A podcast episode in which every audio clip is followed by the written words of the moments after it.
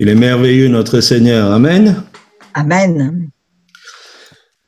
Alors aujourd'hui, je voudrais partager une deuxième partie de la vérité de la foi, où on pourrait appeler ça vivre les réalités du royaume. Je prends juste un verset pour démarrer, qui se trouve au psaume 145, le verset 11. Ils diront la gloire de ton règne et ils proclameront ta puissance. Et on parle des œuvres de l'Éternel qui diront la gloire de son règne et ils proclameront ta puissance. Et nous sommes l'œuvre de l'Éternel. Amen. Amen. L'ouvrage de ses mains, nous dit Éphésiens 2.10. Et nous sommes là pour servir à sa gloire.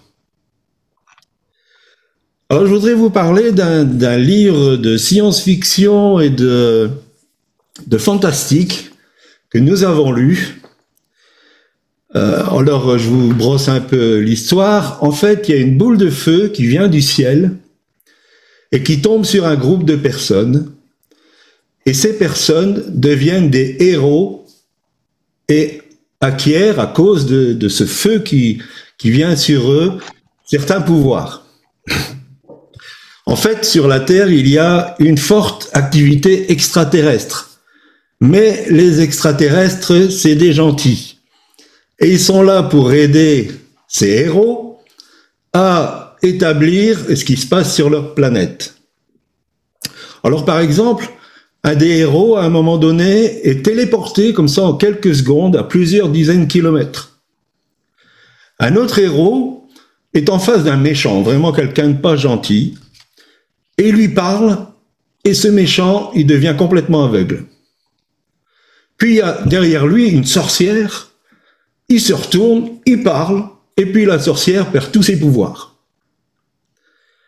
Nous avons des vivants qui tombent morts, nous avons dans cette histoire des morts qui sont ramenés à la vie. D'ailleurs, partout où les héros vont, beaucoup de gens sont guéris. Et euh, c'est une très très belle histoire. Alors je suppose que vous voulez savoir le titre de ce livre? Alors, alors? Et les actes des apôtres. Mmh. Version un peu moderne. Mais on trouve tout ça dans les actes des apôtres. Alors je mettais ça en préambule parce que vivre la vérité de la foi, c'est imprégné de la mentalité du royaume. Et la mentalité du royaume n'est pas, comme je le disais précédemment, la mentalité qui se trouve dans le monde. Nous disons souvent que nous faisons office d'ambassadeur. Alors, il faut savoir qu'un ambassadeur connaît très bien les règles de son pays.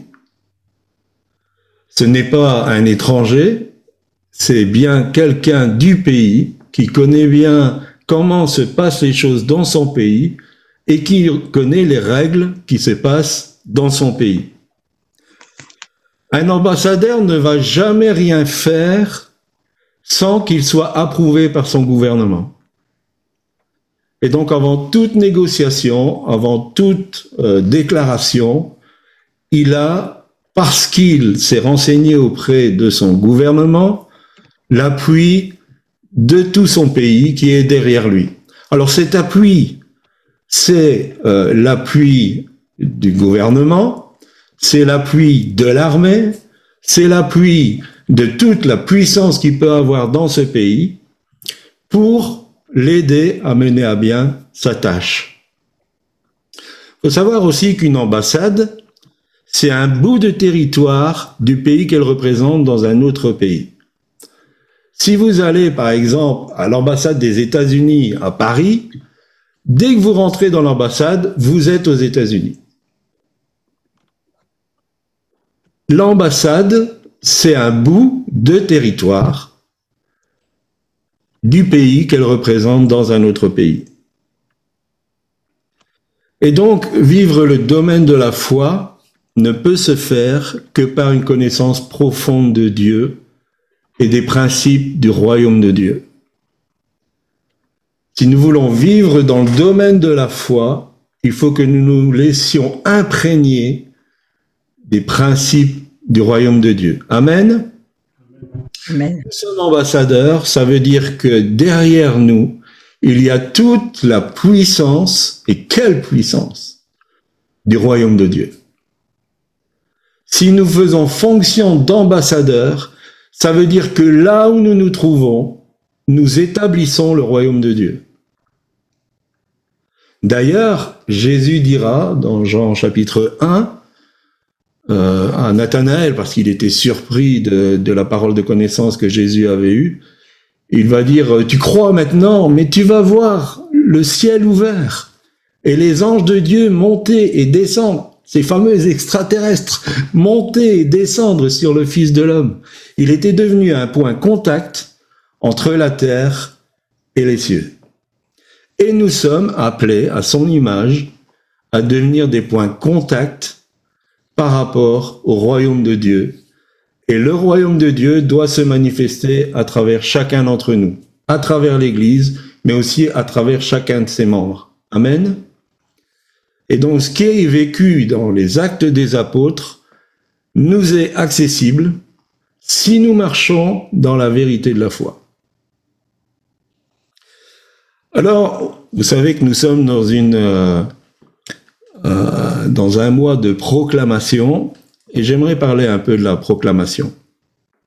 Je pense que c'est la première fois que Corinne et moi on fait une une opération et puis qui est euh, des gens qui se lèvent fâchés parce que nous faisons ça. Alors on reçoit des mails, pas toujours très gentils, on reçoit des, euh, des résumés. Euh, euh encore aujourd'hui, quelqu'un nous disait, euh, entre guillemets, au lieu de faire votre truc, euh, enfin je, paraphrase, priez pour les Afghans. Alors bien sûr, nous prions pour l'Afghanistan et ce qui s'y passe, c'est pas c'est pas le problème. Et un mail nous disait, ah, oh, mais la parole de Dieu, c'est pas une parole magique. Alors, effectivement, il n'y a aucune magie dans la proclamation.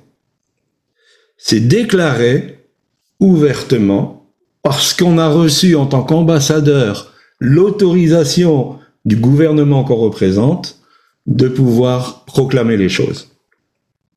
Alors j'aime euh, ce, ce témoignage je ne sais pas si vous l'avez connu. Euh, Aujourd'hui, il a rejoint le Père.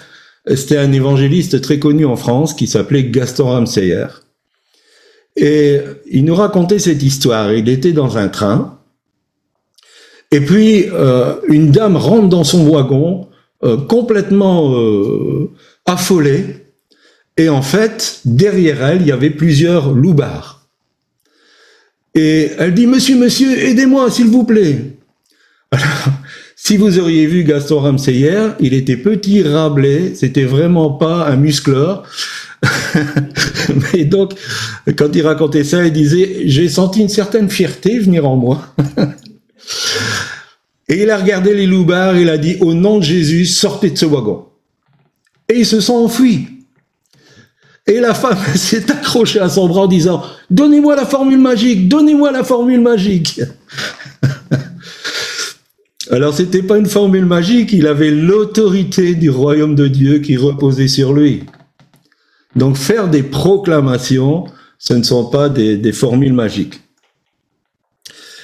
La force de la proclamation n'est pas dans la façon de le faire.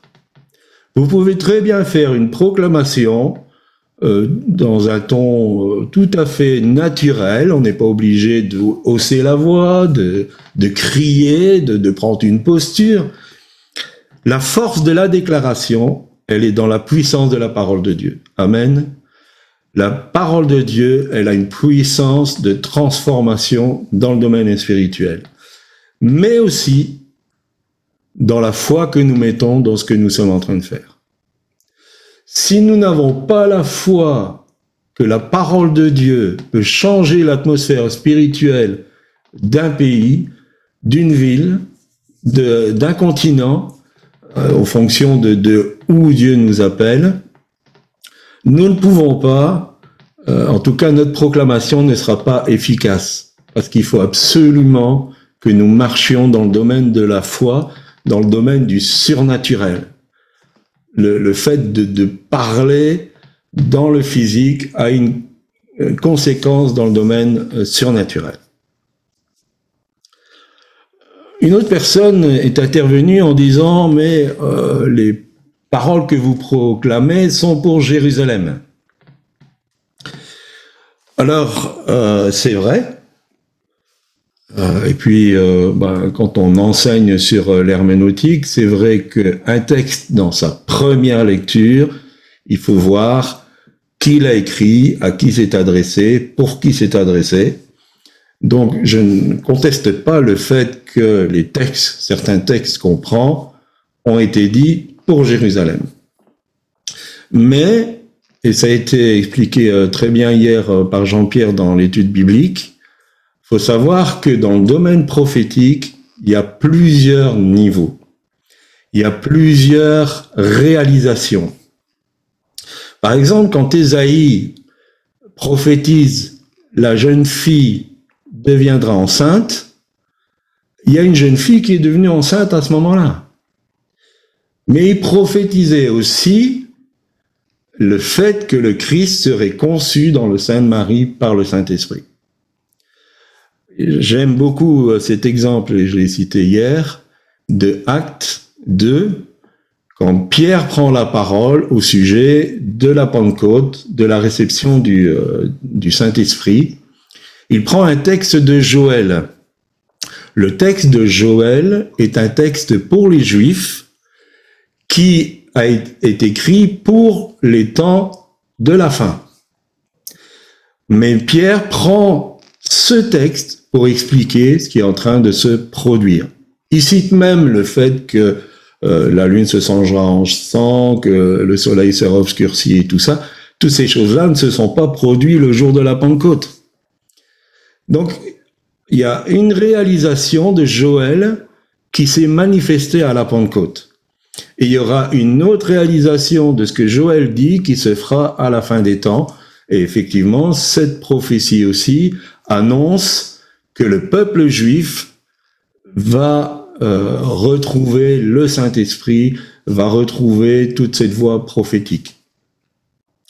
Mais il y a une chose qui est intéressante dans Acte 2 au verset 39, c'est que Pierre dit, car la promesse est pour vous, donc ceux qui étaient là, qui l'entendaient, pour vos enfants et pour tous ceux qui sont au loin, en aussi grand nombre que le Seigneur notre Dieu les appellera. Ceux qui sont au loin, c'est vous et c'est moi. Nous sommes les héritiers de la promesse que Pierre est en train d'annoncer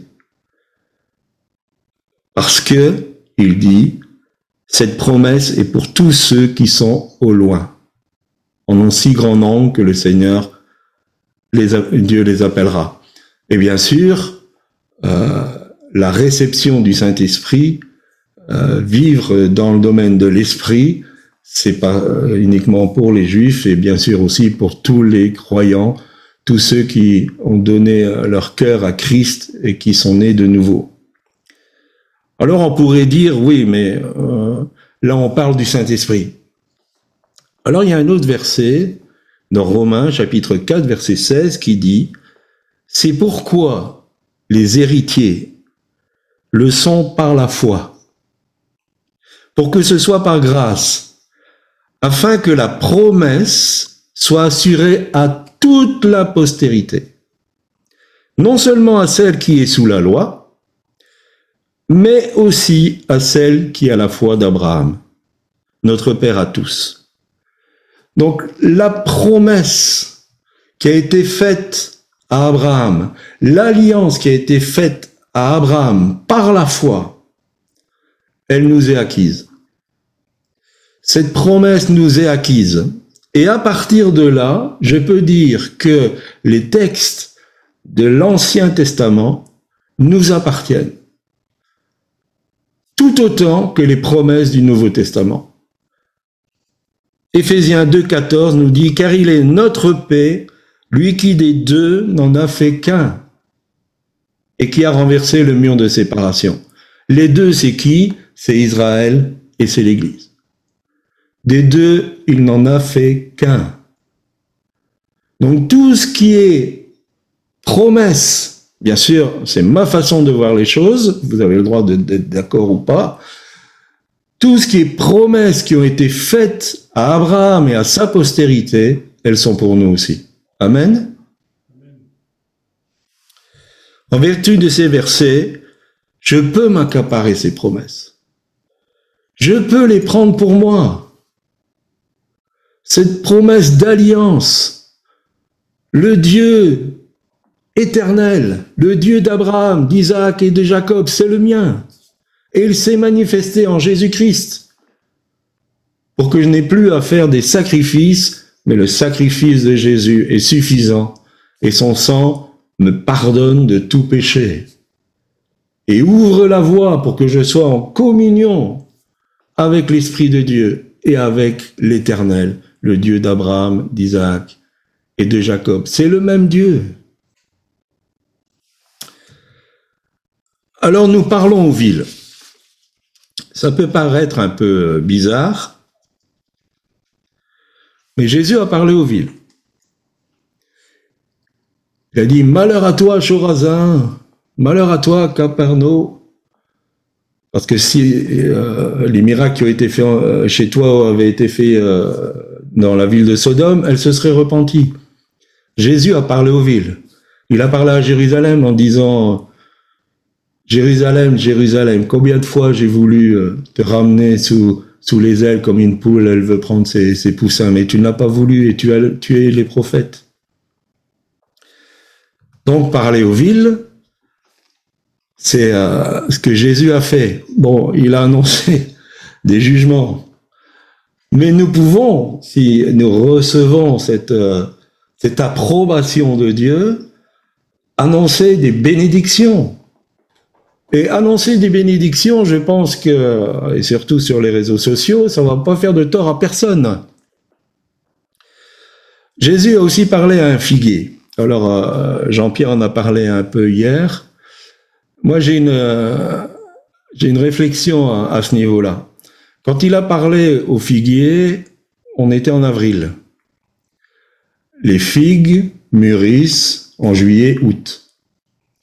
Donc euh, euh, le figuier n'est pas de fruit, d'une manière naturelle, c'était normal. Jésus était pleinement imbibé de la pensée du royaume. Et dans le royaume, les arbres portent des fruits tous les mois. C'est Ézéchiel qui dit ça, c'est l'Apocalypse qui dit ça. Donc Jésus était tout à fait en droit d'attendre que ce figuier donne du fruit. Le royaume s'est manifesté avec lui. Et il a parlé au figuier. Il a dit, si vous avez la foi comme un grain de sénévé, vous allez dire à qui ou à quoi? Vous allez dire à la montagne, ôte-toi de là et jette-toi dans la mer. Alors apparemment, il n'y en a qu'un qui a fait ça, c'est un Français, aujourd'hui c'est devenu le Mont Saint-Michel. Mais Jésus a dit, vous parlerez à la montagne. Vous ordonnerez à la montagne. Jésus sur le lac de Génézareth s'est levé, il a menacé le vent. Il a menacé la mer. Alors bien sûr, on peut, euh, comment je dirais, discerner que derrière le vent et la mer, il y avait des mauvaises puissances qui étaient en action parce que ces puissances ne voulaient surtout pas qu'il arrive de l'autre côté et puis qu'il délivre le Gérasénia, mais il a menacé le vent, il a menacé la mer. Il a dit silence. Donc si Jésus a parlé aux choses parce qu'il était imbibé de la mentalité du royaume de Dieu, je crois que nous pouvons, que nous avons l'autorité pour parler aux villes. Amen. Et peut-être à, des situations a un serviteur de Dieu qui a dit, ne parle pas de la, de, de la montagne à ton Dieu, parle de Dieu à la montagne. Donc voilà, nous pouvons proclamer. Je pense d'ailleurs que c'est une de nos missions. Jérémie chapitre 1er verset 9 nous dit, Puis l'Éternel étendit sa main et toucha ma bouche, et l'Éternel me dit, Voici, je mets mes paroles dans ta bouche. On dit, la parole de Dieu dit, c'est de l'abondance du cœur que la bouche parle. Si dans notre cœur est plantée la parole vivante de Dieu, ce que notre bouche va sortir, c'est la parole vivante de Dieu. Et notre foi va être activée. Alors il ne faut pas commencer par des grandes choses, mais il faut commencer par des petites choses et proclamer la parole de Dieu. Parce que la parole de Dieu, c'est la vérité. Ce que je disais il y a deux semaines, nos sens, c'est peut-être la réalité, mais c'est pas la vérité. La vérité, c'est la parole de Dieu. Et c'est celle-là que nous devons proclamer. Alors bien sûr, ça demande quelquefois du temps. Ça demande quelquefois du temps. Mais il faut savoir que la parole dit aussi que les anges prennent la parole proclamée et ils agissent en conséquence. Et c'est pour ça que Dieu lui-même dira, ma parole ne revient pas à moi sans avoir fait son effet. Et il va prendre quelque chose de tout à fait naturel. Il va dire la pluie quand elle tombe, elle va arroser, elle va rafraîchir, elle va faire son travail. De la même manière, ma parole, quand elle est proclamée, elle va pas revenir à moi. Parce qu'en fait, Dieu est un Dieu de cercle. Dieu donne sa parole à un de ses ambassadeurs. L'ambassadeur proclame la parole. Les anges prennent la parole et ils agissent en fonction de la parole. Et puis elle revient à Dieu. Et nous avons toute l'armée céleste qui est là pour agir en fonction de nos proclamations. Amen. Et c'est pour ça que le ciel s'ouvre. C'est pour ça que le ciel s'ouvre. Rappelez-vous Daniel, il a vu dans les, écrits de Jérémie que la déportation allait durer 70 ans. C'était la parole de Dieu. Il a saisi cette parole, il s'est humilié, il a dit maintenant Seigneur, que cette promesse, elle s'accomplisse. Et dès qu'il a commencé à proclamer cette parole de Dieu, un ange a été envoyé. Bien sûr, il y, a, eu un combat qui a duré trois semaines, mais un ange, a, dès que tu as ouvert la bouche, j'ai été envoyé vers toi. C'est pas extraordinaire? Dès que nous proclamons la parole de Dieu, la promesse de Dieu, il y a une activité angélique. Et bien sûr, quelquefois, je dis, ça prend du temps, il faut persévérer. Euh, il y a des murs, qui, sont, qui ont besoin de, plusieurs coups. Mais je garantis, et, quelque part nous sommes encouragés qu'il y a de l'opposition. Parce que si le diable n'était pas dérangé, il n'y aurait pas d'opposition. Et si le diable est dérangé, il y aura de l'opposition. Quand Dieu se lève, le diable se lève. Toujours. Quand Dieu commence à agir, le diable va essayer de contrecarrer. Toujours. Vous prenez la, première église, l'église de Jérusalem, il y a eu un réveil extraordinaire, des conversions, des conversions, des, guérisons. Il va essayer d'amener euh, la corruption par Ananias et Zaphira. C'est pour ça qu'il faut comprendre que le jugement qui est tombé sur Ananias et Zaphira euh, était sérieux parce qu'il était dans une période très particulière.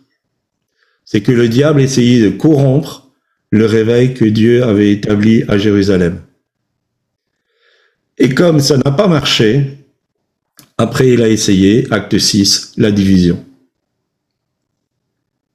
Et les gens ont commencé à être mécontents par, rapport euh, à la distribution de la nourriture et, tout cela. Et puis, euh, il y a eu la sagesse qu'ils ont établi les, diacres. Le diable va toujours essayer de corrompre. Quand nous agissons selon la parole de Dieu.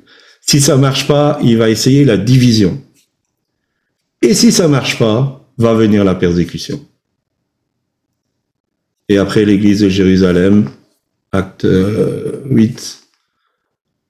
euh, euh, acte 7 déjà avec euh, la mort d'Étienne, l'église de Jérusalem va être persécutée. Et dans nos vies, c'est pareil. Si nous voulons marcher dans la vérité de la foi, le diable va essayer de nous corrompre, d'amener le compromis, de, dire mais tu crois à des chimères, mais tu, tu, tu agis comme un insensé, si ça fonctionne pas, il va essayer de vous diviser à l'intérieur de vous. Et si ça marche pas, il va vous persécuter. Mais nous sommes plus que plus que vainqueurs par celui qui nous a aimés. Alors voilà, je ne vais pas être plus long cet après-midi. Simplement vous dire que tout ceci est du domaine prophétique. Nous sommes dans une saison prophétique. Parce que l'Église que Jésus va revenir chercher sera prophétique. Ça ne peut pas être autrement. L'Église devra être remplie de la parole de Dieu, remplie du domaine prophétique.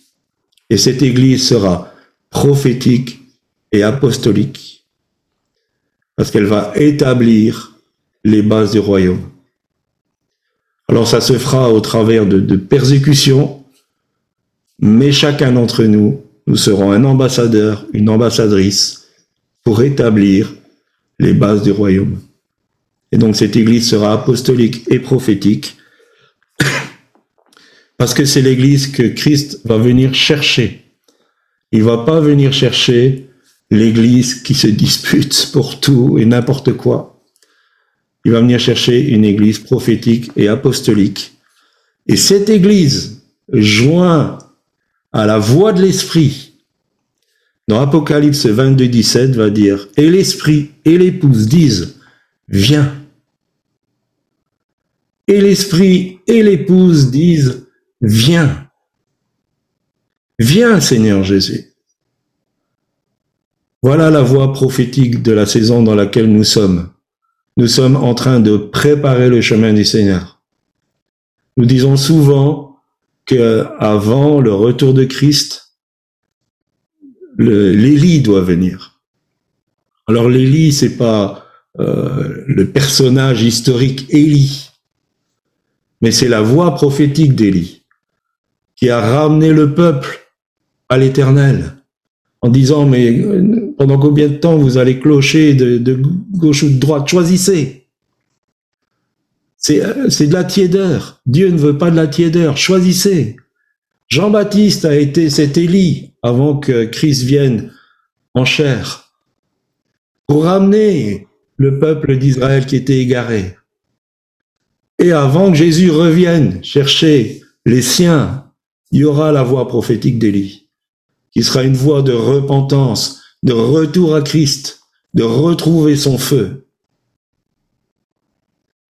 Si ce que j'ai dit cet après-midi n'est pas juste, alors Ézéchiel 37 ministère n'a aucune raison d'être. Parce que Ézéchiel 37, c'est une prophétie pour Israël dans un premier temps, et s'il n'y a que ça, alors nous allons fermer boutique et puis nous allons passer notre temps à autre chose. Mais nous avons vu, nous avons vu tant d'os reprendre vie. Nous avons vu tant de gens complètement cassés, complètement éloignés de Dieu, reprendre feu pour Dieu on a vu de ces os se rapprocher des autres. Et euh, un des bénéfices de cette opération souffle de vie, c'est que les chrétiens se rassemblent. On est une centaine là maintenant. Mais reprendre vie, reprendre feu, se réorienter sur l'éternel, l'Éternel est redevenu leur priorité. Donc cette prophétie d'Ézéchiel 37, nous la proclamons parce que nous l'avons vue. Amen.